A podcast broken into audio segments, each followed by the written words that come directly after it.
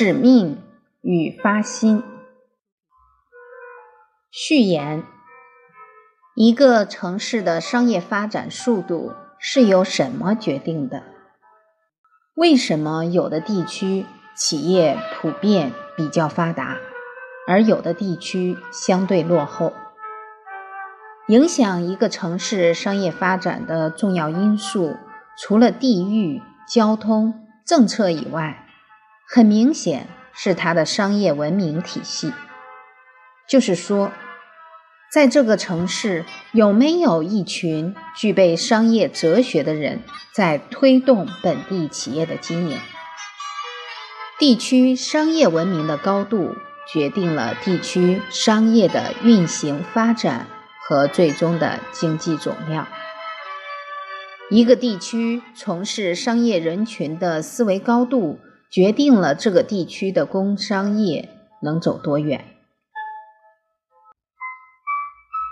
决定这个地区是贫困还是富庶。二零一五年，东北三省工商业发展速度放缓，原因有很多。相比南方企业的务实、市场化、国际化，北方企业靠山吃山，小富即安，国际化能力不强，大部分都在做本地生意，缺少走向全国乃至世界的眼界和智慧。当一个地方的企业家群体没有高度的商业文明意识，眼光境界不足的时候，能走多远？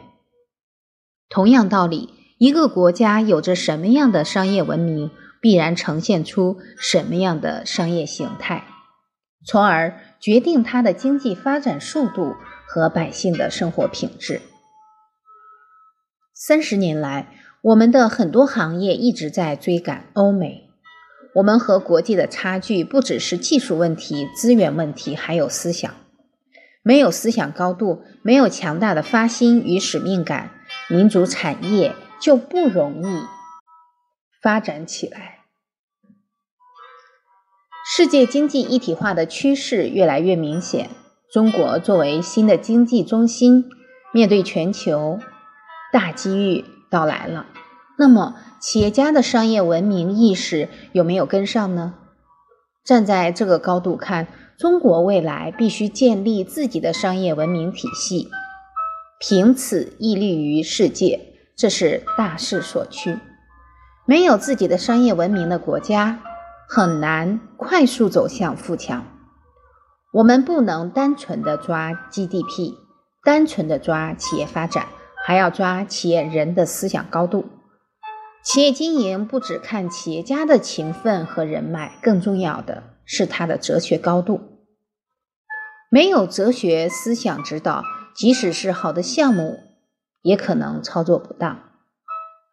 一千万的投资可能会产生三百万的利润，也可能会产生一千万的亏损。有的上市公司走着走着就没了，为什么？在自命不凡的资本运作中，他们找不到做事业背后的使命与发心，忽视了本身文化底蕴不足的严峻事实。